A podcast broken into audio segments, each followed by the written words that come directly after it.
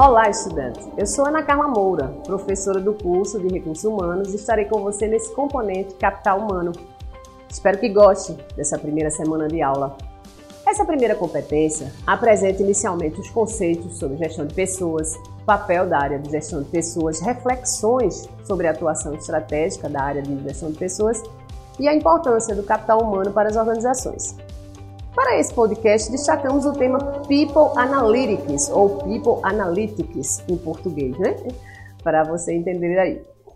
Para abordar brevemente o tema, escolhemos conversar com vocês sobre um texto que foi publicado pelo blog Guppy, que é uma empresa líder em tecnologia para RH no Brasil. E o nosso, e o nosso propósito, na verdade, o propósito deles, né? É impulsionar o potencial humano você vai se perguntar, então, o que é o People Analytics?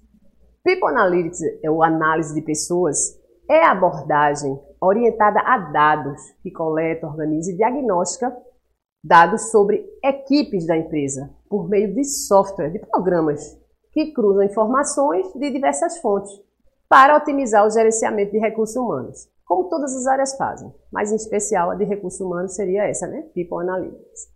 Também conhecido como análise de talentos ou análise de RH, ele pode ajudar gerentes e executivos a tomarem decisões mais acertadas sobre seus funcionários ou força de trabalho.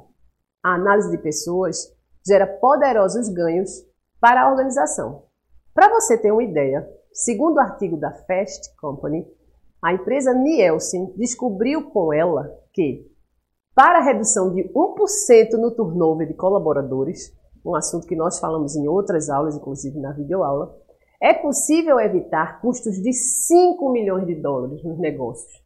Essa mesma análise identificou ainda a mobilidade interna como um fator de retenção, ou seja, People Analytics, análise de dados, é algo que é extremamente necessário, inclusive nas empresas modernas, nas empresas grandes, não que as pequenas não necessitem. Bem, então é isso. Espero que aproveitem bem o conteúdo dessa semana e assim, de maneira introdutória, apresentamos um aquecimento para a próxima semana, onde estudaremos sobre o funcionamento da área de recursos humanos e seus subsistemas. Até lá!